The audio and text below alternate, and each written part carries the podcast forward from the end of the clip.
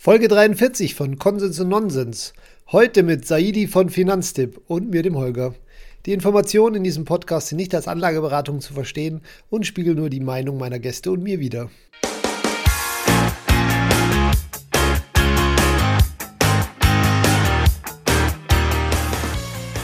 Herzlich willkommen zurück zu Konsens und Nonsens. Ich freue mich heute ganz besonders, denn ich habe meinen äh, ehemaligen oder beziehungsweise teilweise immer noch Langzeitkollegen, den Saidi, da. Der Saidi von Finanztipp. Hallo Saidi, schön, dass du da bist. Hallo Holger, freue mich auch da zu sein. Bevor wir starten, ein kurzer Hinweis von unserem Sponsor. Sponsor der heutigen Folge ist wieder Bitwavo, die niederländische Exchange, die ich euch jetzt ja schon öfters äh, geschildert habe. Ich finde, Bitwavo ist eine gute Kombination gelungen aus Einfachheit beim Kauf von Kryptowährungen und guten Kursen, wie man sie eben nur bei einer Exchange findet. Aber das Ganze eben so gestaltet, dass ich mich nicht mit Orderbüchern, Limit Market Order, Bits Ask rum äh, ärgern muss, sondern ich einfach ein einfaches Formular verwenden kann und darüber die Kryptowährung kaufen kann. Das Ganze bei 0,25% ähm, Gebühren, was deutlich unter dem ist, was jetzt zum Beispiel ein Broker verlangt normalerweise. Also schaut mal vorbei, bitwavo.com, zurück zu Saidi. Ja, magst du vielleicht mal kurz unseren Hörern vorstellen, was, was, was ist Finanztipp, was machst du bei Finanztipp und ja, Finanztipp ist Deutschlands großer Geldratgeber. Wir machen unabhängige Verbrauchertipps, Finanztipps in allen Bereichen. Wir wollen eigentlich vor allen Dingen erreichen, dass die Leute ja ihr Geld selber machen, sich halt um ihre Finanzen, ihre ganzen Geldangelegenheiten selber kümmern und da unabhängiger werden von anderen Instanzen, denen man mal mehr, mal weniger äh, vertrauen kann. Und ich mache bei Finanztipp bin eigentlich für alle Kanäle, wo wir so raussenden, zuständig, vor allen Dingen halt Social Media, YouTube, Instagram, habe auch einen eigenen, eigenen Podcast. Und letztendlich lege ich es eigentlich darauf an, den Leuten das ganze Thema rund ums Geld, ja, egal ob wie man Geld anlegt oder wie man beim Strom was sparen kann oder ob man sich jetzt ein Haus kaufen soll oder nicht, die Sachen immer so zu erklären, wie ich es letztendlich, ich sage immer, wie ich es meinem Nachbarn auch erklären würde, sodass es den Leuten halt auch hoffentlich wirklich klar wird, wie sie ihre eigenen Entscheidungen am besten fällen. Ja. Ja, äh, bekannt bist du wahrscheinlich durch den YouTube-Kanal geworden, der ist sozusagen, äh, also ich, ich kann mich noch erinnern, als sie, als, als sie angefangen haben, da gab es, okay, Finanzfluss gab es, aber ähm, ich, ich dachte immer nicht, okay, wer, wer schaut sich denn bitte Finanzvideos auf äh, YouTube an? Aber offensichtlich gibt es da riesen Nachfrage, äh, eben solche Dinge erklärt zu bekommen. Lohnt sich jetzt eine Solaranlage oder ein Batteriespeicher dazu zu und so weiter. Und das ist schon eine ganz schöne Erfolgsgeschichte, die ihr da hingelegt habt. Nicht schlecht. Ja, also sagen wir mal so, wir wussten von Anfang an, dass da was ist, aber wie groß das ist, äh, glaube ich, war uns auch nie, nicht klar. Aber ich glaube, es geht wirklich darum, dass wir sozusagen auch von der Sprache her da was hingestellt haben, wo man sagt, die Leute haben halt nicht Bock, sich irgendwie komplizierte Texte äh, durchzulesen, wobei wir das bei uns auf der Webseite finanztipp.de ja eh schon versuchen, den Leuten in sehr alltagsnaher Sprache nahezubringen. Aber ich glaube, wenn man es halt noch, auch noch mal zeigen kann und dann auch, ja. sage ich mal, relativ umgangssprachlich bei der ganzen Geschichte unter, unterwegs ist und das mit Beispielen halt im Video schön illustrieren kann, dann ist es halt nochmal ein bisschen volksnäher. Für, nicht für alle, aber für viele. Ja. Genau, und dann habe ich gesehen, beziehungsweise ich habe ja auch teilweise auch schon mitgewirkt, äh, auf YouTube war sozusagen auch der erste Vorstoß von Finanztipp in Richtung Kryptowährungen. Darum soll es ja heute mal gehen. Ähm, unser erstes gemeinsames Video, ne, Holger? Ja, richtig. Da haben wir lang, lang her. Ne? Ja, wir müssen vielleicht Jahre, kurz ich, zur Historie, vielleicht kurz zur Historie. Äh, ich habe früher auch bei Finanztipp gearbeitet und Saidi war übrigens einer, beziehungsweise wann hast du bei Finanztipp angefangen?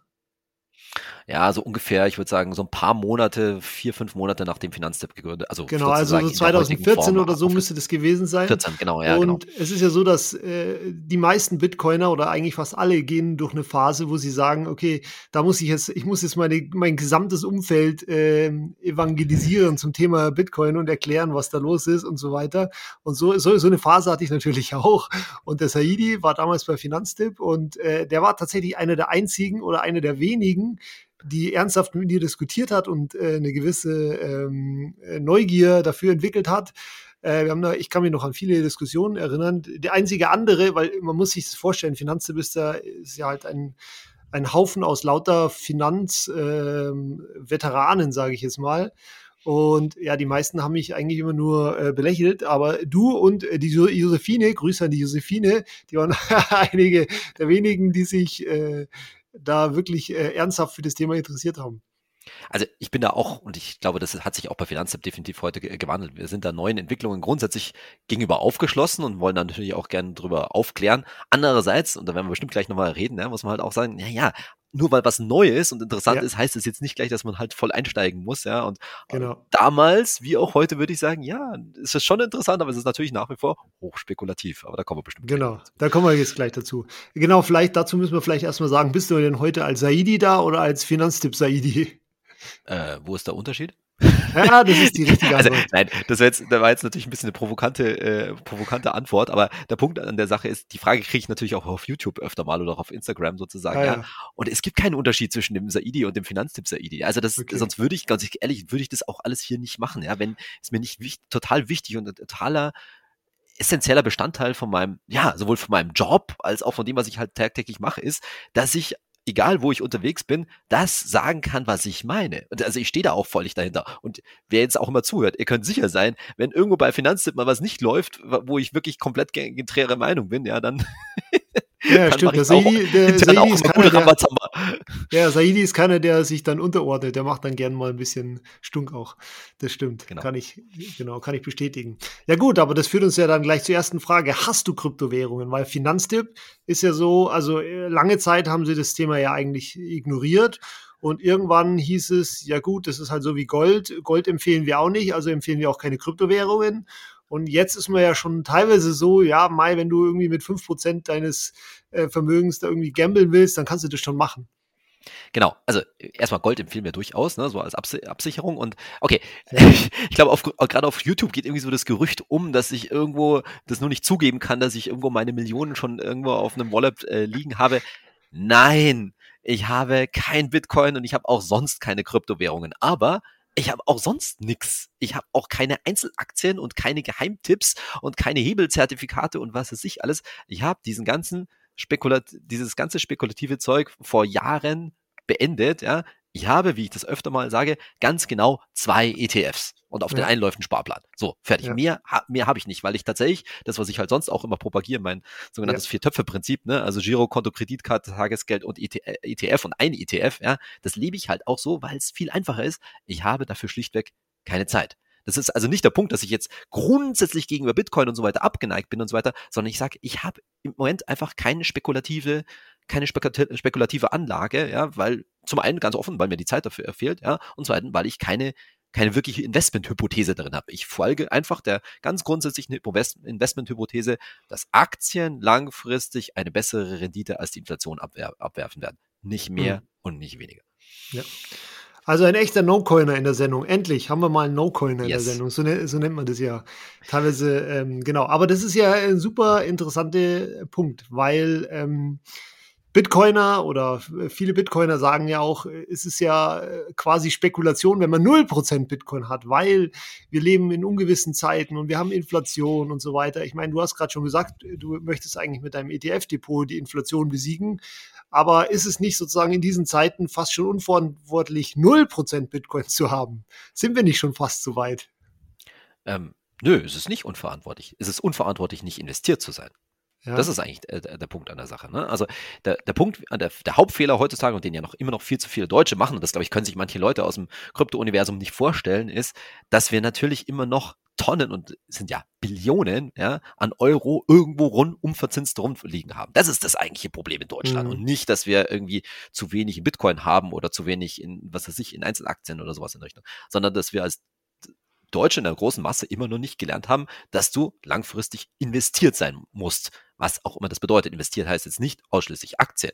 Heißt für ganz viele Deutsche ja übrigens Immobilien. Ja, das ist ja nochmal ein, andere, noch mal ein, noch mal ein ja. anderes Thema. Aber du musst dein Geld arbeiten lassen, um dem grundsätzlichen Problem, ja, das natürlich ganz klar ist, das sehen wir ja dieser Tage, dem Thema Inflation, natürlich die Frage, wie lang, wie hoch die langfristig ist, um dem beizukommen und ja, ähm, dein Geld dem nicht äh, ähm, aus, auszusetzen. Aber muss ich deswegen Krypto oder Bitcoin haben, um das sozusagen zwingend auszugleichen? Nein, muss ich, äh, muss ich nicht. Ja, und über das Thema Gold kommen wir bestimmt, äh, kommen wir auch bestimmt nochmal. Ich muss auch nicht zwingend äh, Gold haben, sondern der Hintergrund an der Sache ist, dass ich halt, deswegen setzen wir so stark, stark auf das Thema Aktien, weil ich da eine breit gestreut, eine ganz bewährte Investmenthypothese habe, die auch einen, einen realen Hintergrund hat. Es muss sich langfristig immer lohnen, Unternehmer zu sein und Gewinne zu machen mit einem Unternehmen, weil darauf letztendlich unser ganzes Wirtschaftssystem beruht. Und wenn das sozusagen weniger Gewinne als die Inflation abwerfen würde, okay, dann sind wir am Arsch, auf gut Deutsch gesagt, muss man deutlich äh, zu sagen, ja, dann funktioniert halt auch gar nichts mehr. So, Kann jetzt Bitcoin eine zusätzliche Alternative sein? Ja, es ist ein Kann, aber kein Muss. So will ich es mal kurz an der Stelle belassen. Mhm. Aber ist es nicht pervers, dass sich, keine Ahnung, ein Handwerker, der 30 Jahre lang Hand arbeitet, sich noch per, äh, nebenher sich um seine Finanzen kümmern muss, anstatt so wie eben in einem Bitcoin-Standard oder wie sie Bitcoiner gern hätten, so wäre das sozusagen, du kannst deine Arbeitszeit in, den, in Bitcoin speichern und die wird nicht einfach weginflationiert, wie das halt heute der Fall ist. Ist es nicht pervers? Ist es nicht das gesamte Geldsystem, so wie wir das jetzt haben, ähm, eigentlich total kaputt? Oder siehst du das nicht so kritisch? Provokative Frage, provokative Antwort. Warum denn? Es funktioniert doch. Ich kann doch, ich kann doch heute immer noch bezahlen. Naja, okay, also ich weiß schon, worauf genau, du raus willst. Ne? Also, ja. Ich finde halt sozusagen, oder das ist ja sozusagen die Meinung von allen Bitcoinern, dass es halt zu perversen Anreizen führt, dass du eben eben das Thema hast, dass sich Handwerker noch um ihre Finanzen kümmern müssen, dass du eben aus, äh, Geld ausgeben äh, sozusagen incentivierst, weil alles, was du heute ausgibst, kann dem morgen nicht weginflationiert werden. Schlechte Kredite mit niedrigen Zinsen gefördert werden, die alle nicht nachhaltig sind und so weiter. Also äh, in der, in der Bitcoin-Community gibt es ja das Bitcoin Fixes This Meme äh, das sozusagen als Antwort für all, all, all das, was sozusagen schlecht läuft in der kapitalistischen Welt, äh, mit der gesamten Verschwendung und alles Mögliche, was da noch dahinter hängt, ähm, was Bitcoin vermeintlich repariert, siehst du also nicht so. Ja, also ich muss ein bisschen die Kirche im Dorf lassen. Ne? Ich bin weder total auf der einen noch total auf der anderen Seite. Ja. Also ich habe jetzt gesagt, so, äh, wieso funktio funktioniert doch? Also zunächst mal, glaube ich, muss man halt, darf man halt auch nicht übertreiben im Sinne von so, dass wir uns irgendwie heute nichts mehr leisten können oder dass das irgendwie alles grundsätzlich äh, verkehrt wäre. Also muss man kurz schon zeigen und der, der aktuelle Krieg zeigt uns das ja auch, wie schnell das auch in die andere Richtung gehen kann, aber auch von, von einer ganz anderen Seite her sozusagen, dass natürlich schon wir von auf einem hohen Niveau da äh, Skepsis haben. Aber Skepsis ist ja grundsätzlich berechtigt und da bin ich auch gar nicht dagegen aufgeschlossen. Zunächst mal dein Beispiel. Ich würde erstmal provokant behaupten, ist gut, dass sich der Handwerker mit seinem Geld beschäftigt. Muss man ganz klar so sagen. Ja? Also das, das ist etwas, wo wir gerade auch in Deutschland oder auch in großen Teilen von Europa zu sehr sozusagen jahrzehntelang ein bisschen die Hände in den Schoß gelegt haben und uns auf den Staat verlassen haben. Ach ja, und die Rente ist sicher, ne, und diese ganze Kiste und ich muss mich um nichts, äh, muss mich um nichts kümmern. Übrigens ja auch viel, in vielen Fällen, ja, ich kann ja auch ein Haus kaufen und so weiter. Das ist erstmal keine schlechte Idee, aber die Idee, dass das auch nach hinten losgehen kann, die haben wir halt die letzten Jahre nicht gesehen. Also die gibt's halt auch, muss man mal kurz, kurz sagen. So. Und dann jetzt die, dieses Thema, ist es eine perverse, eine perverse Geschichte? Also, hm, ja und nein. Ja, natürlich ist Inflation ein Problem. Und ja, auf keinen Fall darf die Inflation aus dem Ruder laufen. Und natürlich sollten wir auch nicht langfristig fünf Prozent und mehr Inflation haben, wie wir es derzeit haben. Brauchen wir gar nicht reden. Das macht langfristig ja, eine Währung kaputt und ist eine extreme Belastung auch für insbesondere die Verbraucherinnen und Verbraucher. Es ist für, für alle ein, ein Thema. Aber andererseits, Inflation wird's immer geben. Und deshalb ist es so wichtig, den Leuten beizubringen, es geht eigentlich jetzt mal ganz hart gesagt, es geht gar nicht in dem Sinne ums Geld, weil ich glaube, die Vorstellung, die oft da ist, naja, das Geld ist das, was ich auf dem Girokonto habe oder was ich im Geldbeutel habe. Und das darf halt irgendwie nicht im Wert verfallen. Davon muss ich mir immer das Gleiche kaufen können. Das ist eine Illusion. Das wird's wahrscheinlich nie geben. Inflation hat es praktisch schon immer gegeben und wird es auch immer geben. Und ganz ehrlich, sollte es in begrenztem Maße auch immer geben. Aber der Witz an der Sache ist, dass man den Leuten beibringen muss, du musst halt, ja, du brauchst ein, du solltest ein Vermögen aufbauen, du solltest Reserven haben, ne, wie jeder vernünftig wirtschaftende, du sollst was in der Hinterhand haben. Aber das kann in dem Sinne nicht in Geld angelegt sein, sondern es muss angelegt sein in irgendwas, was aktiv arbeitet, was aktiv mehr wird.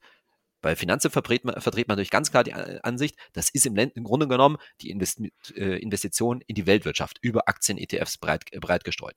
Das kann auch eine Immobilie sein, übrigens, ja, das schnallen ja immer ganz viele Leute nicht, dass auch eine Immobilie ein Investment ist und als Ersatz für Aktien äh, gelten kann. Bloß, dass du da hm, in vielen Fällen ein ziemliches Risiko hast, weil du steckst halt deinen Großteil von deinem Geld meistens in eine Immobilie, in, ein, in dein Haus. So, und ob das jetzt Bitcoin oder andere Kryptowährungen sein können, ich sag mal so, der Test läuft noch, ja, und im Moment stecken da halt, und dann werden wir bestimmt gleich noch drauf kommen, enorme Risiken äh, dahinter. Aber grundsätzlich, dass Geld mit der Zeit weniger wert wird, ist quasi das Normalste der Welt und deswegen, das ist, das ist, glaube ich, der Grund, der grundsätzliche Fehler, den wir machen.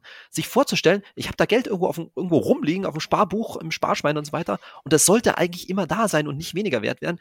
Diese, diese Vorstellung ist sollte eigentlich schon längst Historie sein, ist es aber leider, ist sie aber leider nicht. Ja, weiß ich nicht. Also, ähm, das Geld, dass wir uns, wir haben uns halt an die Inflation gewöhnt und bis jetzt war es halt immer nur irgendwie ein, zwei Prozent, was man sozusagen im Jahr zu Jahr Vergleich nicht merkt. Aber ähm, ja, also Bitcoin ist ja quasi der Gegenentwurf dazu äh, auf Basis der österreichischen Schule, dass man eben keine Inflation braucht. Und ich, ich kann ja auch nicht sagen, ob das irgendwie eine gute Idee ist, langfristig oder eine schlechte Idee, aber es ist halt ein Gegenentwurf und äh, ich, der halt für viele ähm, sehr viel Sinn macht.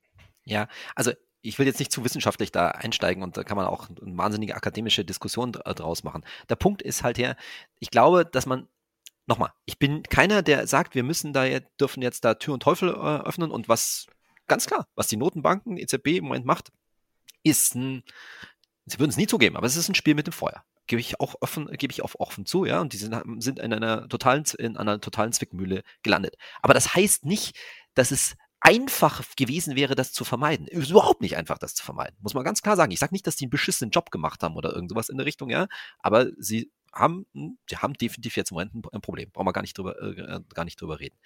So, jetzt zu dem Thema, dass, dass es Inflation nicht geben würde. Ich würde es mal so vorschlagen. Man sollte sich vielleicht Geld in unserem Alltag wie auch gesamt volkswirtschaftlich ein bisschen mehr so als als Schmiermittel vorstellen. Ne? Als Schmiermittel, als Liquidität, ja, wie so ein Öl, das uns ermöglicht, dass Sachen rund laufen. Das kann davon, äh, das kann davon anfangen, dass ich in den Supermarkt gehe und halt für mein Geld mir das kaufen kann, was ich notwendigerweise brauche, bis hin zu den ganz großen Investitionen und Krediten, die halt in der Volkswirtschaft so, dass Länder und Unternehmen sich finanzieren können. Das im Grunde genommen ist es, ist es nichts anderes.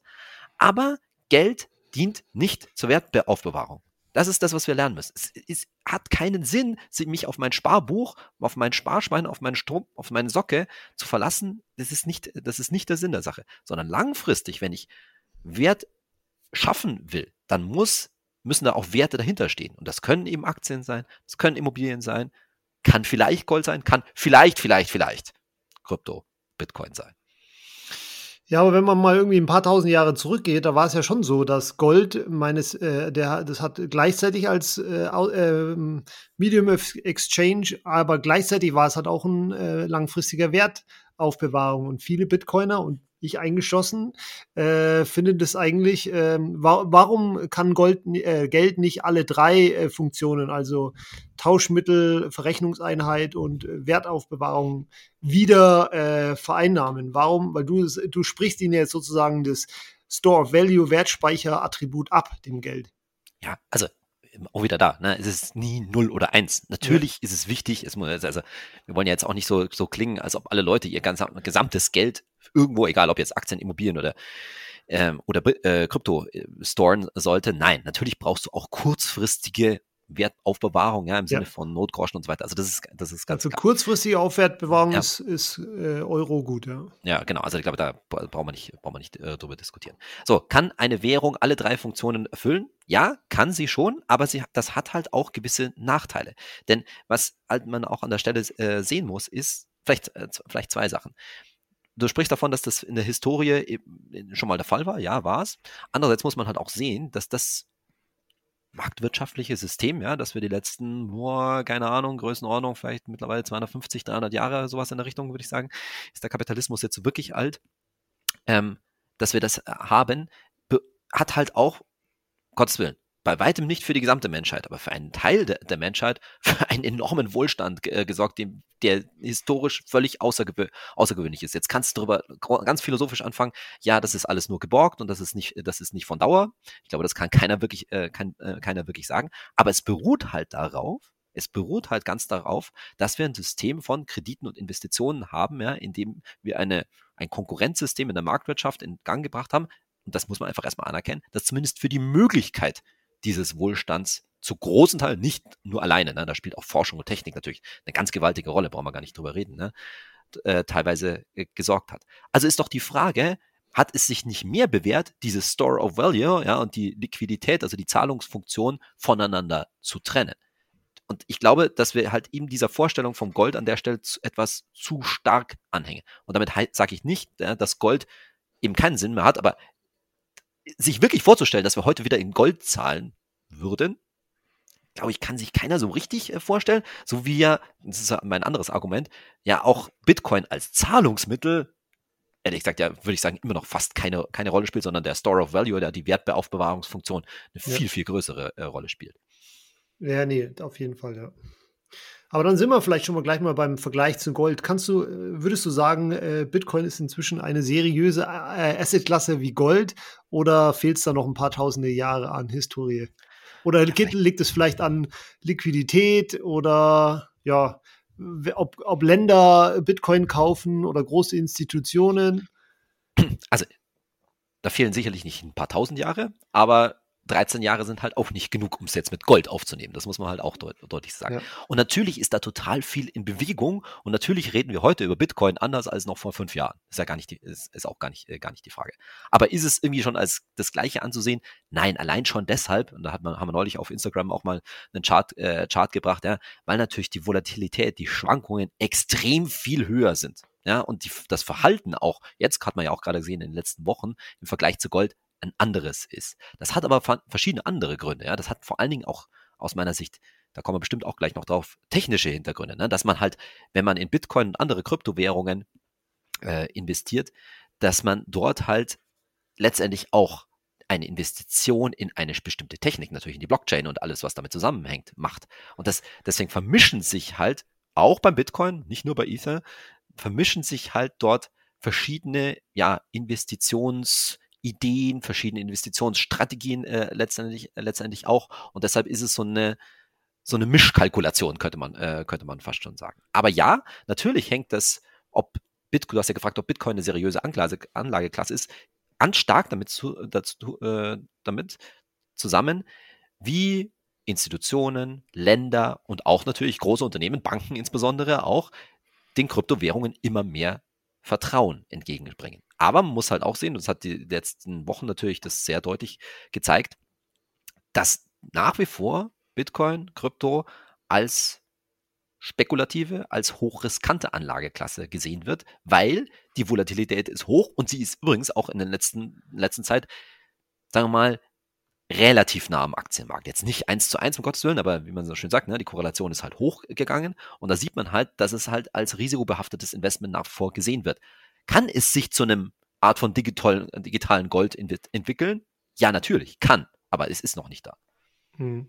Aber gehört nicht zum, zum Investieren auch dazu, dass man sagt, okay, ich möchte jetzt sozusagen Entwicklungen in den nächsten 50 Jahren äh, passieren, ähm, früh erkennen und dann dort rein investieren. Und wenn ich sage, okay, Bitcoin hat tatsächlich die Chance, irgendwie ein zweites Gold zu werden und Krypto hat vielleicht eine Chance, irgendwie ein großer Industriezweig zu werden. Macht es dann nicht Sinn, dass ich sage, okay, da, da, da investiere ich jetzt mal rein, so wie ich vielleicht äh, Ende der äh, 20er Jahre gesagt hätte, oh, das Internet, das könnte was groß werden, wie kann ich denn da teilhaben an der ganzen Geschichte? Ja, Holger, genau. Danke für den Vergleich, weil, also sage ich ja, grundsätzlich ja, aber ähm, warum sollte ich nicht jetzt auch in äh, einen Wasserstoff-ETF investieren oder in äh, Biotechnologie? Ich meine, die Biotechnologie fällt mir jetzt so ein, ne, weil das halt schon so ja. lange so, so ein Thema ist, ne? auch schon über, weiß ich nicht, mindestens 15 Jahre, noch länger, wahrscheinlich 20, Jahr, äh, 20 Jahre, ja. Und jetzt böse, ja. Frühzeitig so eine Aktie wie Biontech zu entdecken, war halt auch da ziemlich, äh, da, da ziemlich, ziemlich schwierig. Deswegen ja. sage ich immer, ja, natürlich kannst du, aber ob es jetzt, wie soll ich sagen, die Zukunftstechnologie ist, in die man halt hätte unbedingt investiert sein müssen, ja, im Sinne von mhm. Fear of Missing Out. I don't know, ja. Ich glaube auch, da kommen wir bestimmt gleich noch drauf, ne, dass die Blockchain schon eine Zukunftstechnologie ist, die in vielen Fällen eine größere oder kleinere Revolution darstellen wird. Da hast du halt eher aus meiner Sicht ein bisschen das Problem, auf welche Kryptowährung du setzen sollst, weil da bin ich auch ganz offen, habe ich ja schon auch, glaube ich, schon an vielen Stellen äh, gesagt, für mich ist nicht gesetzt, dass der Bitcoin sich zwingend durchsetzen muss, auch nicht als in dieser Währungsfunktion. Ne? Also man kann ja irgendwie, hast du ja, glaube ich, auch schon mal bei mir auf dem Livestream gesagt, ne? irgendwie trennen zwischen Bitcoin als Store of Value, als diese Wertaufbewahrungsfunktion und dann die technische Seite, die, die, ja, die Entwicklungsgrundlage, sozusagen wirklich die technologische äh, Geschichte, die man dann vielleicht eher bei, bei Ether, bei Ethereum ähm, äh, sehen, äh, sehen würde. Aber nochmal, nur weil wir da jetzt Zukunftschancen sehen, ist das für mich kein zwingendes Investment, weil mit dem gleichen Argument könntest du sagen, ja, hättest längst Clean Energy machen müssen und Wasserstoff und was mhm. fällt mir noch ein, Nanotechnologie und die ganzen Zukunftsthemen, Themen, die man auch, die man sonst hat. Und natürlich, ja, unsere Idee bei, bei, bei Finanztipp ist zu sagen, hey, lass dich in, mit der Masse, Achtung, mit der Masse deines Geldes nicht auf solche Spekulationen ein, sondern bleib da breit gestreut, weil wenn es irgendwann hochkommt, ja, dann fließt es in die großen Aktien-ETFs sowieso ein. Dann kannst du sagen, ja, hätte ich mal, wäre ich mal zehn Jahre früher dran, äh, dran gewesen. Aber uns geht's ja auch nicht darum, die Leute jetzt von heute auf morgen oder innerhalb kurzer Zeit reich zu machen, sondern nochmal eine vernünftige, reale Rendite, also sprich ein paar Prozentpunkte oberhalb der Inflationsrate zu, äh, zu liegen, weil dann hast du ja, und da geht's halt auch um Mäßigung der eigenen Ansprüche, zu sagen, ja. damit hast du immer noch eine gute, äh, also eine sehr, sehr gute Chance. Insbesondere darum geht es ja im Alter, für die Altersvorsorge, dir ein ordentliches Vermögen aufzubauen. Ja, okay, das macht, das macht Sinn. Also wenn du sagst sozusagen, irgendwann erscheinen die sowieso alle äh, in, den, in den großen ETFs und so weiter. Wobei, da könnte man natürlich gegen argumentieren und sagen, naja, Krypto ist ja jetzt gerade darauf ausgelegt, dass es eben nicht mehr in das alte System mit reinspielt und sozusagen der ganze Wert äh, außerhalb der, des aktuellen Systems, nämlich auf Basis von irgendwelchen Blockchains äh, hin und her transferiert wird und äh, auch der ganze Wert dort erzeugt wird. Ja, also ja und nein, also absolut. Ja, also deswegen sage ich auch, der Test läuft auch weiter und halte ich es jetzt für ausgeschlossen, dass wir in, also bei Finanztippe und ich auch selber sage, hey, in ich, ich sage jetzt irgendwas, in fünf Jahren, in zehn Jahren, wie auch immer, ist es so groß geworden, dass du sagst, okay, das muss als Ergänzung in, in Portfolio rein oder wir raten auch aktiver ja. noch dazu, wie wir ja auch sagen, hey, wenn du sagen wir mal, ein vernünftiges Vermögen schon hast, dann kann es durchaus Sinn machen, zehn Prozent in Gold, in physisches Gold zu investieren. Kann ich mir durchaus, äh, kann ich mir durchaus äh, vorstellen. Andererseits, was man auch nicht vergessen darf, es werden dann auch automatisch Firmen, Unternehmen, also ich weiß schon, dass das immer so als extra Space gesehen sein wird, aber wird es aus meiner Sicht nicht bleiben, und das sieht man ja auch an, an diversen, äh, an diversen Initiativen und so weiter, ist natürlich wird es auch Firmen, Unternehmen geben, die damit Geld verdienen, weil sie halt qua Blockchain-Technologie bestimmte disruptive Entwicklungen vorantreiben werden, ja, in welchen Bereichen das, äh, das auch immer äh, sein, sein, äh, sein wird. Und wenn die sich durchsetzen, naja, dann werden das aller Wahrscheinlichkeit auch große Aktiengesellschaften werden mit, mhm. mit steigendem Wert. Also ja und nein, es kann sein, dass es zukünftig noch mehr, immer mehr Sinn, äh, Sinn machen wird, weil vielleicht hoffentlich die Volatilität bei Bitcoin, bei Krypto dann irgendwann auch langsam etwas mehr ab, äh, äh, abnimmt. Aber gleichzeitig würde ich schon sagen, wenn wir den technologischen Aspekt sehen, dass es ziemlich wahrscheinlich ist, dass dann auch Kryptowerte irgendwann in den großen äh, Aktienindizes irgendwann mal auftauchen. Hm, ja, okay. Ja, verstehe den Punkt.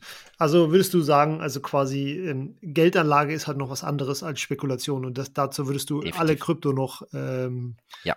zählen. Ja, das muss man ganz, ganz klar so sagen. Ich glaube, wir kommen ja gleich noch auf die Gefahren äh, ähm, beim, äh, beim Thema Krypto.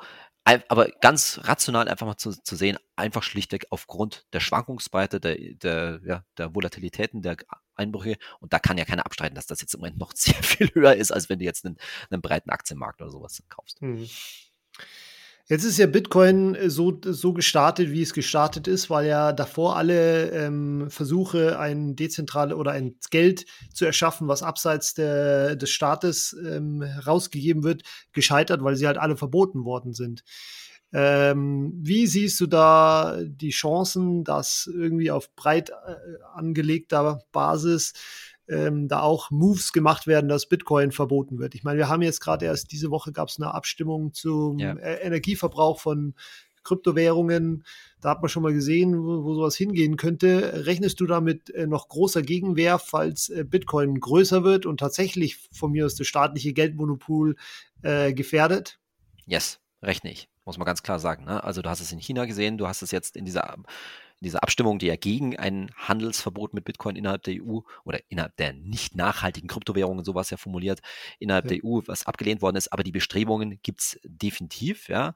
Und da wird es in nächster Zeit noch noch vieles in der Richtung geben und aus verschiedenen äh, Richtungen. Ne? Also das kann sozusagen gegen die, die äh, Antikriminalitätsschiene gehen, ne? also Geldwäsche versus äh, mit Bitcoin und so weiter. Nochmal, ich sage, Gottes Willen, nicht mich falsch verstehen, ne? ich sage nicht, dass das, das dass Bitcoin, das Krypto jetzt so ein, ein Hort des internationalen Verbrechens äh, ist.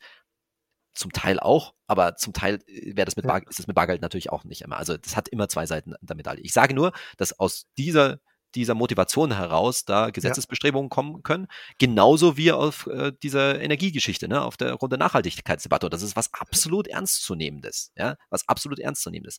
Natürlich kann man sagen, dass die Bitcoin und Krypto als, als Industrie zu, äh, zu sehen, die einen Wert schafft. Wir haben ja gerade gesprochen über ein, ein Store of Value, ein Wertbeschaffungswert äh, schafft und damit eine Industrie ist, die ihren Energieverbrauch genauso rechtfertigt wie die Aluminiumproduktion, sage ich jetzt einfach mal so als, äh, als Vergleich oder sowas in der Richtung. Ja? Aber trotzdem sind halt all diese Industrien, die stromintensiv sind, im Moment auf der, im Fokus, ja, und deswegen ist da die Gefahr halt groß. Und das sehe ich definitiv für die Zukunft als die größte Gefahr für jeden, ich sage jetzt mal ganz neu, für jeden Privatanleger in, in, in Bitcoin, weil ich glaube, dass viele schon ein bisschen halbwegs naiv da reingehen im Sinne, im Sinne von, hey, ja, das hat mir mal so erzählt und ich tue da jetzt ein bisschen Geld rein, aber diese, diese Gefahr, dass das in irgendeiner Form staatlich reguliert eingeschränkt wird, bis hin zu wirklich verboten wird und dann, klar, dann werden natürlich viele eingefleischte Leute sagen, ja, ist mir doch egal, weiß, wissen doch nicht, wo, auf welchem Cold, Cold Wallet meine Coins und so weiter liegen, ja. ja. aber das musst du dir schon vorher dreimal überlegen, ob du dann irgendwas benutzt, was tatsächlich illegal war. Ne? Illegal ne? ist, ja, ja. ich, ich brauche jetzt nicht zitieren, ne, dass das in der Vergangenheit natürlich Goldbesitz auch mal in diversen Ländern, auch in den USA übrigens und nicht nur unter den Nazis, sondern auch in den USA mal verboten war, also kann man sich das schon, schon vorstellen am Ende ist das alles nur für mich ein Argument dafür, dass man halt nicht sagen kann, welche Kryptowährung sich langfristig äh, durchsetzt, weil du nicht mhm. weißt, sozusagen diese, dieses staatliche Regulierungsrisiko, was, wie sich das noch auf wen, welche Währung auswirken wird. Und ich, ich bin dann, ich bin da so gesehen neutral. Ich sage nicht, dass das gut oder schlecht ist. Ich sage nur, dass es diese Gefahr gibt und dass man die einfach auch sehen muss, gerade wenn ich, ne, im Sinne von Hodeln, das eben als langfristige Spekulation oder langfristiges Investment sehe. Ja. Nee, also da muss ich dir zustimmen, weil ich habe lange auch gedacht, ja, was willst du denn verbieten? Das sind dezentrale, dezentrale Systeme, jeder hat seine eigene Coins und so weiter, aber natürlich kannst du extrem schaden, wenn du auf einmal sagst, okay, du darfst die jetzt nicht mehr kaufen oder verkaufen und äh, 90 oder 95 Prozent der Bevölkerung wird es dann nicht mehr anfassen und das ist natürlich ein Riesenschaden. Ja, es ist auch wirklich, also das muss man sich auch wirklich vorstellen. Also, wenn, selbst wenn du sagst, ja, da kommt mir keiner drauf, aber willst du das Risiko eingehen, ja, mit dem richtig Ärger mit den Behörden zu bekommen im, Zwe ja, im Zweifelsfall? Ich glaube, das werden sich dann schon viele schon wirklich dreimal überlegen. Ja, dann kann man natürlich argumentieren, ja, was, was bringt es dann ähm, bei Bitcoin, wenn Bitcoin auch sozusagen äh, verboten werden kann. Aber mal schauen, wie sich das dann entwickelt. Ähm, die Hoffnung ist ja, dass ähm, bis dahin genug Leute georange-pillt, wie man so schön sagt, sind, dass das nicht äh, passiert. Ja. ja. Ja, jetzt haben wir auch schon mal kurz äh, das ganze Thema äh, Geldwäsche und so weiter und ähm, ja, illegale Machenschaften und so weiter. Und es ist ja tatsächlich so, dass ich mit Bitcoin, aber auch jetzt mit von mir ist Ethereum und äh, den ganzen DeFi-Geschichten, da ist ja, ähm, also da, da, entwickelt sich ja jetzt gerade eine Parallelfinanzwelt, die ähm, komplett außerhalb jeglicher regulatorischer ähm, Eingriffsmöglichkeiten sind. Ähm, also ich, ich, ich nehme immer ganz gern das äh, Thema Stablecoins, die natürlich schon reguliert werden können, aber im Moment kannst du ja mit Stablecoins Milliarden, könnte ich dir Milliarden schicken und es würde niemanden interessieren. Und gefühlt kann es ja nicht ewig so weitergehen.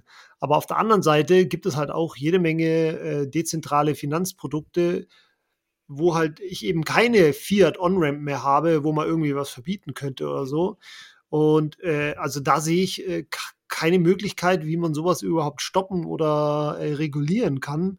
Äh, da würde mich deine Einschätzung interessieren, ob äh, erstens, ob du überhaupt das ganze Thema dezentrale Finanzen schon auf, auf der Uhr hast, was, was es da gibt, weil da gibt es ja schon Börsen, die dezentral laufen und Lending und Borrowing und diverse Zinsprodukte.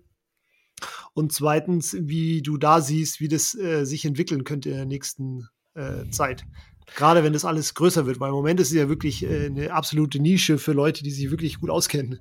Ja, also große Frage, äh, Holger. Also erstmal das ganze DeFi-Geschichte. Ne? Das ist natürlich jetzt jetzt ist ein, Achtung, nur auch nur ein Anwendungsfall der, der Blockchain und der ganzen ja. äh, Geschichte, ne? dass man sagt, okay, im ganzen Finanzbereich ist, obwohl wir ja da schon viele Digitalisierungsschübe durch Fintechs und so weiter in den letzten was weiß ich, 15, 20 Jahren gesehen haben, ist halt immer noch doch sehr viel nicht digital und sehr viel ein bisschen überholt. Ne? Und die Banken sozusagen dürfen da, glaube ich, ganz schön viel Angst haben, dass natürlich da noch sehr viele uneffektive oder uneffiziente äh, Strukturen ähm, vorherrschen, wo jetzt DeFi sozusagen so einen, so ein ähm, Einfalls, äh, Einfallstor sieht.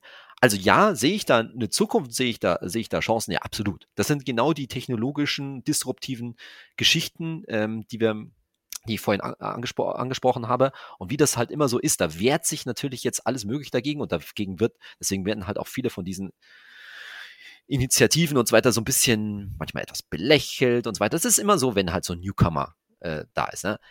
Achtung, damit sage ich jetzt nicht, dass sich jede von diesen äh, technologischen Bestrebungen, Initiativen, wie auch immer, jetzt durchsetzen wird. Ne? Da wird auch ganz, ganz viel scheitern, muss man auch ganz klar sagen. Das ist ja ganz normal, wenn sich so eine, eine Technologie äh, an, anbahnt. Aber da steckt natürlich äh, sehr viel drin und auch ganz viel ja, ich meine, da, da stehen Arbeitsplätze bei Banken und ich meine, nicht so kleine Arbeitgeber, ja, stehen da zur Disposition. Also das muss man auch mal so sehen, ne? Das hat immer zwei Seiten der Medaille. Kann dadurch vieles sicherer, besser, einfacher werden und billiger in vielen Fällen? Ja. Andererseits ne, müssen da halt auch ganz konkret Leute um ihren Arbeitsplatz äh, bangen, was auch volkswirtschaftlich eine, eine, eine Bedeutung hat. Also da, da ist so ein Transformationsprozess ähm, am, am Laufen. Ist es jetzt da irgendwie einfach, damit Kohle zu machen und zu wissen, wo ich investieren muss? Nee, ist es, ist es auch nicht. Und dann die Frage, die du gestellt hast, nach Regulierung. Also erstmal auch da. Natürlich wird es Regulierung geben, ne? weil auch das Thema Geldwäsche zum Beispiel ja, spielt natürlich eine riesen, eine riesen Rolle und da gibt es riesen Gesetzes, äh, Gesetzeswerke und die wird man natürlich versuchen, auf den ganzen DeFi-Bereich auszudehnen. Ist das leicht? Nein. Ist es unmöglich? Glaube ich auch nicht, ja. Aber ich bin jetzt auch nicht, muss ich auch der, ehrlich sagen, an der Stelle nicht der technologische Experte, um zu wissen, wie man das genau durchsetzen kann. Aber auch da musst du halt sehen, genau wie wenn es um den, den gesetzliche Einschränkung des Handels äh, von zum Beispiel Bitcoin oder anderen Kryptowährungen geht, auch da musst du sagen, naja, wenn der Staat halt erstmal ein Gesetz gemacht hat, dann bist du halt mit bestimmten DeFi-Geschichten ganz schnell im Bereich der Illegalität. Und dann ist die Frage, wie weit machst du das noch und wer investiert dann, äh, investiert dann ähm, da noch? Aber auf der anderen Seite muss man natürlich auch sehen, dass es, glaube ich, und das ist ein langer Prozess, wenn du halt solche, wenn du Innovationen hast, die sich, die eindeutig, tja, ich möchte fast schon sagen, das Leben besser machen, ja, die effizienter sind, die damit auch fortschrittlich, also Fortschritt voranbringen, dann werden die sich in so einem langen, äh, Achtung, langen, nicht schnell, langen Wettbewerb irgendwann aus meiner Sicht auch durchsetzen. Und dann wird auch ein Staat sozusagen irgendwann sagen, okay, ich komme da nicht mehr dran vorbei. Ja? Allein schon, weil, das glaube ich dann doch, weil der Markt und damit auch die Verbraucherinnen und Verbraucher sagen, hey, wir wollen das, die Nachfrage ist, äh, ist, äh, ist zu groß. Zu der Regulatier äh, Regulierungsgeschichte vielleicht, vielleicht noch. Ich glaube, dass du wie soll ich sagen, also das Problem besteht natürlich daran, dass du internationale, weltweite Netzwerke hast und du hast letztendlich nur länderspezifische Regul äh, Regulatorik. Und damit hast du natürlich immer einen großen, ähm, ja, ich will nicht sagen Graubereich, ja, aber eine, sehr viel Ausweichmöglichkeiten. Das hast du übrigens im, sagen wir mal, bei, bei Steuergeschichten natürlich heute auch schon. Das ist im Grunde genommen nichts anderes. Ne? Natürlich, natürlich nutzen, das ist ja ein uraltes Thema, internationale Unternehmen, ja, wissen wir ja alle, Steueroasen ich will nicht sagen nach Belieben aus, aber schon, zu, schon sehr star also stark aus, weil es natürlich kein internationales Steuerrecht gibt und weil es immer den, das Trittbrettfahrerphänomen gibt, dass irgendwelche Länder, solange wir auf der Erde natürlich noch in Ländern organisiert sind und das dürfte sich erstmal nicht ändern, dann irgendwie aus irgendwelchen, äh, ja, auch internationalen Steuerabkommen ausscheren. Und das wird bei DeFi und Blockchain ja wahrscheinlich in ganz ähnlicher Weise ähm, genauso sein. Also hast du völlig berechtigt die, ähm, die, äh, die, oder die Bedenken, dass man das überhaupt regulieren kann. Ja, wahrscheinlich wird man es auf sehr, sehr lange Zeit noch nicht wirklich reguliert kriegen. Andererseits, wenn halt genügend, hm, wie soll ich sagen, fast schon Aufklärungskampagne und öffentliche Meinungsmache dazu gemerkt wird, dass bestimmte Sachen, weil die eben zum Beispiel vermeintlich dem internationalen Terrorismus, sage ich jetzt mal, oder sonstigen Geldwäschegeschichten. Ja, wird ganz gerne mal genommen, ja. Äh, ähm, die, dienen, naja, ich glaube schon, dass das dann auch eine, eine Rolle spielt oder für manche Nutzerinnen, Nutzer eine Rolle, äh, eine Rolle spielt, ob sie da teilnehmen wollen, wenn das so ein so anrü anrüchig ist. Aber das ist natürlich ein riesen Evolutionsprozess geradezu, ne? Und man wird halt sehen, was am Ende rauskommt. Das vorherzusagen ist, halte ich für nahezu mhm. unmöglich. Ja, weil ich habe da immer so ein bisschen dem, im Hinterkopf irgendwelche Leute, ja, da ist eine Riesengeschichte und damit kann ich halt reich werden. Also diese, diese, ja, ja. Die, der, die Gier, die Gier da, dahinter. Und dabei wird halt äh, äh, übersehen, wie komplex sowas ist und wie absolut unvorhersehbar ist und dass du dich halt, mein, du weißt es besser als, äh, als ich, ja, wie viele Kryptowährungen zum Beispiel halt quasi schon wieder gescheitert sind oder sich irgendwie Nichts auf, äh, nichts aufgelöst ja. haben. Und das ist bei den, den DeFi-Geschichten äh, natürlich das Gleiche. Aber nochmal, dass da was entsteht und eine, ja, quasi eine neue Form von Industrie, könnte man fast schon sagen, entsteht, keine Frage. Wann gibt es die ersten DeFi-Ratgeber auf Finanztipp? ja, ja, wir arbeiten dran, sag ich, äh, sag ich jetzt mal. Ne? Also das Thema, okay. na ganz einfach, also wir, wir, wir nehmen das Thema absolut ernst und wir wissen ja auch, wie groß der, der, der, der, der die Nachfrage schlichtweg einfach von, von User, äh, von User-Seite ist wir sind da aufgeschlossen, halt immer mit der Warnung, hey Leute, ja, ihr probiert das aus, tut euch um, das ist auch nicht auch so das gleiche, wie wir sagen, wir raten ja auch in dem Sinne nicht von Einzelaktien ab, ja, das ist ja. Also im Grunde das, das gleiche, sagen, nur bitte nicht mit, mit, mit der Masse deines Geldes und das Problem, dann, vielleicht muss man das in, in den richtigen Kontext stellen. Das Problem von bei, oder was, das Problem, was wir bei Finanzen bearbeiten, ist nicht, ob jemand, der, weiß ich nicht, 50.000 Euro auf der hohen Kante hat, jetzt irgendwie einige wenige äh, Tausend in, in Einzelaktien oder Krypto investiert. Das Hauptproblem ist, dass die meisten Leute, die irgendwo 50.000 Euro rumliegen haben, 30.000 Euro davon auf irgendeinem Sparbuch, Festgeld, äh, Bausparvertrag, äh, irgendeiner schlechten verzinsten Lebensversicherung oder sowas rumliegen haben. Das ist, also das, in unserer Bubble glaubt das immer keiner, aber die, ja. die Statistiken sagen das ganz klar und das ist auch so. Ja. Okay, und das ist dann eure Zielgruppe. Ja, okay, die werden wahrscheinlich nicht direkt äh, mit DeFi loslegen. Wahrscheinlich eher nicht und selbst sollten sie auch nicht, sondern dem wir sagen, hey, jetzt nimm, wir sind schon erstmal zufrieden. Nimm doch erstmal von deinen 50.000, 30.000 30 schiebst in den weltweiten Aktien-ETF rein. Und dann kannst du mit 5.000 Euro immer noch überlegen, ob du jetzt, weiß ich nicht, für 2.000 NFTs Euro... kaufst. Ja, genau, genau. Für 2000 Euro Amazon kaufst und 3000, äh, 2000 in Bitcoin und 1000 in NFTs meinetwegen oder whatever. Ja. ja weil die 5000 Euro, die du verlierst, ist zwar nicht schön, aber es tut, bringt dich jetzt nicht um. Aber du sollst nicht 30.000 in NFTs und auch nicht 30.000 in, in, Bitcoin investieren. Ja, ja, ja. Ja, gutes Thema, NFTs. Äh, also, obwohl ich äh, sozusagen mich 24 Stunden quasi am Tag damit beschäftige, hat mich das Thema NFTs komplett äh, überrascht, was das für ein Monster-Thema geworden ist. Ich habe gesehen, ihr habt ja auch neulich ein Video gemacht, übrigens sehr gut. Mit, ähm, mit deiner, mit deiner äh, Mithilfe? Ja, ich habe nur einmal über das Skript durchgelesen, aber die Vorarbeit von eurem Team war schon verdammt gut. Ähm, ja, was, was, was, was, was macht man damit? Ist das jetzt nur auch wieder nur ein Hype oder ist es auch wieder was, an das wir uns wirklich gewöhnen müssen, dass es jetzt digitale Objekte gibt, die ich kaufen und verkaufen kann, wie, weiß ich nicht, wie Gemälde oder wie Sammelkarten? Ja, also ich glaube, wir müssen uns definitiv dran gewöhnen. Die Frage ist natürlich wieder, in welcher Form setzt es sich durch, weil das Konzept dahinter, ja, ist natürlich total also es ist quasi eigentlich für mich nur ein weiterer Ausfluss aus der ganzen Blockchain, DeFi-Geschichte, nämlich die Idee ja. zu sagen, das, was wir heute, also Echtheitszertifikate, die wir heute in Form von irgendeiner notarialen, notariellen Beurkundung oder irgendeinem ja. einer Rahmennummer auf einem Fahrrad fällt mir jetzt als nächstes ein, ja, oder sonst irgendeiner Urkunde halt, die irgendwie mit einem Stempel versehen muss, das zu digitalisieren, ist erstmal total naheliegend. Ich glaube, was man, man unterscheiden muss, ist, dass es sich erstmal aus meiner Sicht wirklich auf, ja, digitales Eigentum. Und damit meine ich sehr weit digitales Eigentum, also nicht materiell, muss ich fast schon sagen. Ne? Weil äh, das Beispiel hatte ich im Video ja auch gebracht, ne? dass man jetzt zum Beispiel Musik über NFTs verkau äh, verkauft, weil das halt einfach ein, ein geistiges und damit digitalisierbares Produkt ist. Das scheint mir total naheliegend, ja, genauso wie halt ein Gemälde oder eine andere Geschichte. Wo ich schon ein bisschen weiter weg sehe, ist halt bei ja in dem Sinne wirklich physischen Objekten. Also da hat man ja auch im Video ganz kurz angesprochen, na, wann wird es wirklich auch staatlich anerkannt sein, dass du eine Immobilie als NFT anerkannt verkaufst, ja, und wann brauchst du den Notar dafür nicht mehr? Da sehe ich schon nochmal ein gutes, äh, gutes ja, Stück, ja. Äh, Stück weg.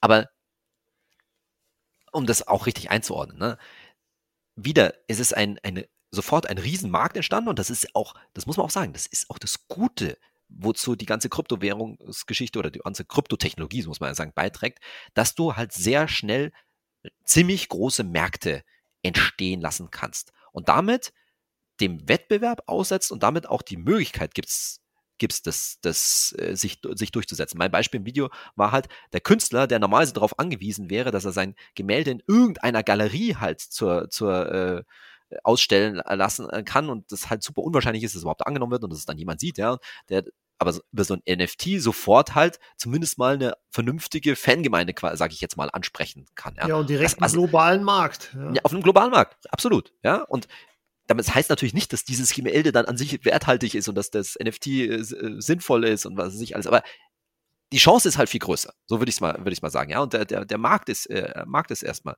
ähm, viel größer. Also letztendlich kann ich mir vorstellen, dass wir irgendwann so Apps auf dem Handy haben werden, über die man dann quasi wie als Ersatz für eBay Kleinanzeigen irgendwelche Sachen verkauft. Ich glaube eben eher digitale Güter als, als äh, physische, äh, physische Güter. Ja, kann ich mir, äh, kann ich mir absolut vorstellen. Ja. Wobei es ja da selbst in der Kryptoszene ähm, sozusagen große Skeptiker geben, die sagen, ja, was, was besitze ich denn da? Ja, du hast ja eh schon richtig erkannt, ich besitze nur das Echtheitszertifikat und nicht das Bild selber. Aber ja, was bringt mir dieses Bild, wenn eine 1 zu 1 Kopie äh, man auch, ja, es ist halt, äh, ich glaube, da sind wir noch so früh, dass wir das noch gar nicht alles überblicken können, was das in der Zukunft alles bedeuten wird. Ja, aber ich glaube, es gibt einen hohen Wert dafür, irgend, von irgendetwas das Original zu haben. Das war schon ja. immer so. Das war auch bei allen Kunstgegenständen auf dieser Welt so, ne? Umsonst nicht umsonst hätten irgendwelche moderne Kunst, wo ich sage, na ja, also das kann jetzt mein Sohn ja. irgendwie auch irgendwie nachmalen. Ne? Und das weiß ich, ob man, muss man sich schon ein bisschen anstrengen, den Unterschied zu, äh, den Unterschied zu erkennen. Aber darum geht's nicht. Ne? Es ja. geht darum zu sagen, da hat man jemanden eine Idee, die genügend Leute gut fanden. Und das ja. ist die ursprünglich die erste Idee. Und das wird immer einen, einen, einen Wert haben. Meine Sorge, und da, da bin ich wieder zu wenig äh, Technikexperte dafür, ist eigentlich eher, wie stellst du wirklich dieses unverfälschte Echtheitszertifikat, also die, die, das Unikat äh, sicher, weil also nach meinem Kenntnisstand hast du halt einen NFT im Moment auf einer Blockchain, ne? Und wenn ja. jemand für dasselbe Ding ne, ein anderes NFT auf einer anderen Blockchain rausgibt, naja, dann hast du halt schon wieder zwei, ja, und damit ist das Prinzip unterlaufen. Also das ist, glaube ich, eher ein Problem, ja, wo es wahrscheinlich auch einfach schlichtweg ein Wettbewerb äh, herrschen, herrschen wird. Okay, dass man weiß, okay, dieses NFT ist auf der whatever Ethereum Blockchain, ja, und dann weiß man nur auf der Ethereum Blockchain sind die wirklichen N NFTs. Aber das ja. ist eine, genau wie bei den Währungen, soweit es am Ende, das hat man in unserem allerersten Video damals vor, ja, ich glaube mittlerweile vier Jahren, ähm, auch schon, es geht am Ende immer um Vertrauen. Ja, in diesem, in diesem evolutionären Wettbewerb, in diesem Markt, wo sich was durchsetzt, geht es nicht darum, was ist jetzt, weiß ich nicht, was ist wirklich werthaltiger oder was ist weniger Luftschloss? Nee, es ist, böse gesagt, es ist alles Luftschloss, weil es ist alles Vertrauen. Am Ende geht es ja. darum, wer was wer und was kann die, am Ende kann man ganz einfach sagen, die größere Fangemeinde hinter sich vereinen. Mhm. Ja, so wird es sein, hast schon recht, weil es ist natürlich so, dass irgendwie jetzt NFTs auf Ethereum, wenn den Ethereum in zehn Jahren nicht mehr so gibt oder nicht mehr populär ist, weil irgendwas Neues kommt, was sind dann diese NFTs noch wert und so? Ja, also, also genau, äh, kann in die Richtung auch gehen. Also wie gesagt, ich bin da bei allem in der Mitte, aber eine der Kritiken an dem ganzen Crypto-Space, ja, und NFTs genau, die ich überhaupt nicht hören kann, ist so, ah, das sind doch alles nur Luftschlösser und da steckt doch kein echter Wert dahinter. Also, ja, ja. Was für ein Bullshit, Entschuldigung, das muss man deutlich so sagen. Als ob hinter dem Euro ein echter Wert noch stünde. Das ja, muss man immer, also so ganz krass sagen. Jetzt kannst du, oh, da steckt doch die europäische Volkswirtschaft dahinter und da sind Institutionen, die europäischen Zentralbanken. Ja, das ist richtig, aber ohne das Vertrauen, dass wir dem also dem paar hundert Millionen Europäer und, letztendlich die Weltwirtschaft natürlich und die, die Menschheit dem Euro entgegenbringen würden, wäre das auch nichts alles. Ne? Wenn sich die Erkenntnis durchsetzen würde, der Euro ist nichts mehr wert aufgrund von Inflation und so weiter, dann mal, dann ist mal Polen offen. Entschuldigung, das, das, äh, das jetzt hier, ja, so ein Vergleich sollte man dieser Tage nicht, äh, nicht bringen. Ja, ja. Also dann ist echt, ist echt die Kacke, äh, Kacke am Dampfen. Nahezu, also ich bin das wissen wahrscheinlich die wenigsten hier, ja. Ich bin von meiner Ausbildung her Soziologe und Soziologie, Wissenschaft von der Gesellschaft lehrt vor allen Dingen eines. Die allermeisten Gesellschaften, nicht nur staatlichen, sondern die allermeisten gesellschaftlichen Institutionen, und dazu gehört eine Währung definitiv dazu, beruhen auf Vertrauen.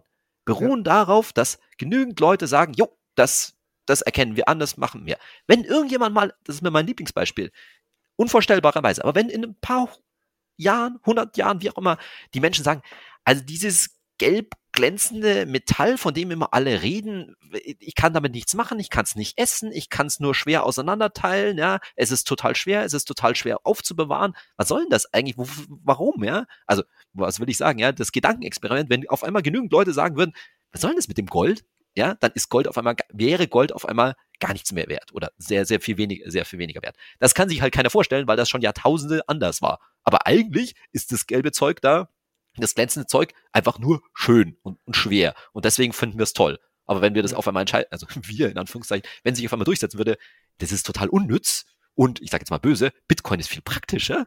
Ja, das ist ja auch meine Gold, Theorie, dass was, die Jugend was von mit Gold heute, passieren würde. Ja. Dass die Jugend von heute lieber sagen muss, nee, gib mir lieber ein Bitcoin, als gib mir so ein äh, glänzendes Stück Metall. Klar. Klar. Ja. Aber ich sag mal, wie gesagt, da stehen halt 13 Jahre gegen ein paar Jahrtausende. Insofern ja, die Chancen im Moment noch und, relativ schlecht. Und auf Minecraft kann man immer noch Gold meinen ja, und äh, genau, Goldmünzen. Genau. Hier, aber, also Gold hat schon noch einen ganz schönen Stellenwert. Ja, aber das ist, vielleicht, jetzt, jetzt gehen wir fast ein bisschen ins Philosophische, aber das ist, das ist, glaube ich, auch für alle Leute total wichtig äh, zu lernen, dass man, wir wollen immer, gerade jetzt auch in bewegten Zeiten, wie man so schön sagt, uns an irgendwelchen Sicherheiten festklammern, dass irgendwie Dinge so unverrückbar sind, sind sie nicht. Ja, in der Menschheitsgeschichte ist der Wandel eher normal, als dass Dinge gleich bleiben. Ja, also ganz konkret, dass wir so eine lange Friedensperiode in Europa hatten, war die absolute Ausnahme muss man mal hart, mhm. hart, so sagen. Und genauso ist es halt mit dem Geld. Wir hätten gerne, dass das unsere Ersparnisse auf dem Konto, ne, mein Sparschwein und so weiter, dass das immer gleich bleiben sollte. Ja, nee, die Normalität ist, dass es leider nicht gleich bleibt und deswegen musst du dich bewegen und deswegen ist es so wichtig zu investieren und uns beim Investieren, egal ob Aktien, Immobilien, Krypto, uns dran zu gewinnen, dass Unsicherheit leider die Normalität ist und dass wir gerade in unserer westlichen Wohlstandsgesellschaft wieder etwas mehr damit zurechtkommen müssen. Und da darfst du die, die armen Menschen, die gerade aus der Ukraine flüchten, ja, mal kurz dazu fragen, dass ja, das alles nicht ganz so selbstverständlich ist, was wir über Jahrzehnte sozusagen äh, so zu schätzen gelernt haben. Und trotzdem lohnt sich es natürlich, das zu verteidigen. Aber jetzt will ich nicht ja. zu politisch werden. Vielleicht nochmal ganz kurz zurück äh, zum Vertrauen und als, als Abschlussfrage würde ich dich ganz gerne mal fragen. Also, äh, wenn die Inflation jetzt noch länger so irgendwie auf 5, 6, 7, 8 Prozent bleibt, dann sollte ja eigentlich irgendwann das Vertrauen auch in den Euro ähm, schwinden. Und ähm, wie, wie, siehst du die Zukunft im Euro? Wird er irgendwann äh, verschwinden? Wird er irgendwann, äh, kommt es irgendwann zur Hyperinflation? Äh, was kommt nach dem Euro und dem Dollar? Oder denkst du, das geht jetzt noch 50, 100 Jahre so weiter? Also über 50, 100 Jahre will ich jetzt nicht äh, spekulieren. Ja. Kann das mehr, viele Jahre, und damit meine ich jetzt, ne, also mehrere Jahre, also im Sinne von auch vielleicht ein Jahrzehnt, so weitergehen? Ja, natürlich kann es. Ja, muss man ganz klar sagen. Aber das führt nicht, muss, oder sagen wir so, es muss nicht zum Ende weder des Euro noch des Dollar oder sowas in der Richtung führen. Denn, also, ich habe gerade ein Video dazu gemacht, ne, ein kleiner Vergleich mit den 70er Jahren, wo wir in, in Deutschland mit der D-Mark auch mal eine Zeit hatten, wo fast fast zehn Jahre lang mal so Inflationsraten von vier, fünf, sechs bis in der Spitze bis sieben Prozent quasi fast schon normal waren. Ja, also wir hatten 1971 schon mal über 5% Inflation und bis die 2% dann wieder erreicht waren, hat es bis 1985 gedauert übrigens. Ne? Also das ist mal echt eine lange, eine, echt eine lange Phase. Aber deswegen ist damals die D-Mark nicht kaputt gegangen. Ja, und mhm. wird auch heute der Euro und auch aller Voraussicht nach nicht der Dollar ähm, äh, kaputt gehen. Denn zwischen einer niedrigen Inflation von irgendwas zwischen 0 und 2% zu einer hohen Inflation, wie wir sie heute haben, fünf meinetwegen, ja, sechs äh, Prozent, zu einer Hyperinflation ist nochmal eine ganz an, ist noch mal eine ganz andere Nummer, ne? Weil Hyperinflation ja. reden wir von deutlich zweistelligen und längerfristigen Inflation, äh, Inflationsraten bis zu völlig ausufernden äh, Geschichten. Also auch da muss man wieder halt so ein bisschen die, die Kirche im Dorf lassen, dass das, wie soll ich sagen, erschüttert das Vertrauen, ja, ein Stück weit, sieht man ja auch gerade bei den ganzen Klagen über Benzinpreise und so weiter, ja, das ist ja eigentlich nur ein Aus, äh, Ausfluss äh, davon ist es für eine längere Zeit äh, sustainable, jetzt muss ich aufpassen, ne? mit dem Wort nachhaltig ist so schwierig, aber kann man, kann das eine Währung, kann das ein Währungssystem aushalten? Ja, kann es, muss es, muss man ganz klar sagen. Und wichtig ist halt, und jetzt müssen wir wieder, was bedeutet das für uns, ja, dass halt jeder kapiert hat, also das Schlimmste, was du wirklich machen kannst, ist halt Geld irgendwo rumliegen lassen, weil es wird signifikant weniger. Ich meine, wenn, lass das, lass das einfach nur vier Jahre andauern, dann ist es relativ wahrscheinlich, dass dein Geld irgendwas 25, 30 Prozent weniger wert geworden ist. Ja? Oder anders gesagt, äh, keine Ahnung, hast du irgendwie 50.000, äh, um das Beispiel wieder zu, äh, zu bringen, irgendwo insgesamt auf, auf der hohen, hohen Kante, könntest du heute davon irgendwie eine hübsche Karre äh, äh, kaufen. Nee, die Karre wird halt in ein paar Jahren dann 70, 80.000 kosten. Dann kannst du dir nicht mehr leisten. Um es mal mhm. so als, um mal diesen Vergleich äh, zu bringen. Ja. Okay, also noch kein Euro- und Dollar-Kollaps in nächster Zeit. Nein, also das, das kann ich mir bei weitem nicht, äh, ja, nicht du, vorstellen. Es gibt durchaus einige Bitcoiner, die das quasi stündlich erwarten. Das sind nicht nur die, nicht nur die Bitcoiner, ne? also äh, um mal da sozusagen die, die verschiedenen Sphären zusammen, zusammenzubringen. Ne? Es gibt natürlich eine riesige Verschwörungstheorie, auch recht aus meiner Sicht recht oft AfD-nahe äh, äh, Geschichte, die das natürlich schon aufgrund der Notenbankpolitik seit seit vielen, vielen Jahren, letztendlich seit der letzten großen ja. Finanzkrise äh, vorher, äh, vorhersehen. Die Untergangspropheten. Ähm, ja, genau, die ganzen Crash-Propheten, Crash ganzen Crash-Propheten, der, also ich meine, der Untergang des Euro wurde schon x-mal vorher, vorhergesagt und das ist nicht passiert. Nein, also dazu muss man jetzt, wie gesagt, Kirche im Dorf lassen, das ist, das ist mir mal ganz, ganz wichtig. Dazu ist natürlich das wieder das Vertrauen in die Institutionen und die, die, die, ja, die große Masse, die da letztendlich dahinter steht, sowohl von den Europäern, also der EU oder der Eurozone insgesamt, als auch von der Weltwirtschaft, ja, in den, in den Euro schon noch viel zu, viel zu groß. Und da braucht man sich jetzt keine Sorgen machen, dass wir jetzt irgendwie, ja, weiß ich nicht, ne, irgendwie in nächster Zeit eine Währungsreform oder sowas äh, bekommen. Also davon sind wir schon noch sehr, sehr weit weg. Ja, okay. Ich sehe schon, ich muss ab und zu öfters mal aus meiner Kryptobubble wieder rauskommen und geerdet werden. Ab und zu, ja genau. Also, ne, übrigens, ich glaube, also gar kein Vorwurf, Olga, ja, aber ich glaube, dass es für uns alle ab und zu, ne, so wie wir ja, also ich ja auch, immer sich gar nicht vorstellen können, dass die Leute irgendwie ja, halt noch so viel Geld zum Beispiel rumliegen haben oder dass es halt Leute gibt, die äh, nichts mit Aktien am Hut haben, ja, weil ich ja. mich auch in dieser Bubble bewege. Das ist absolut in Zeiten von, von Social Media und so weiter ein Thema, diese sogenannten Echokammern, dass man immer denkt, das Umfeld, mit dem man halt zu tun hat, das ist, trifft auf die, die Mehrheit äh, der Menschheit, sage ich fast schon mal, zu. Nee, tut's wahrscheinlich nicht, ne? weil da bilden sich halt viele, viele Bubbles, die nicht so wahnsinnig viel miteinander zu tun haben. Ja, das ist, glaube ich, ein gutes Schlusswort. Vielen Dank, Saidi, dass du da warst. Das waren wirklich sehr erleuchtende Einblicke auch für mich mal wieder, wie gesagt, mal No-Coiner no in der Show zu haben, der mir ein bisschen andere Perspektiven bietet. Vielen Dank, dass du da warst. Ja, Holger hat mal super viel Spaß gemacht und gerne wieder. Cool, alles klar. Merci, okay. danke. Ciao. Okay, mach's gut. Ciao.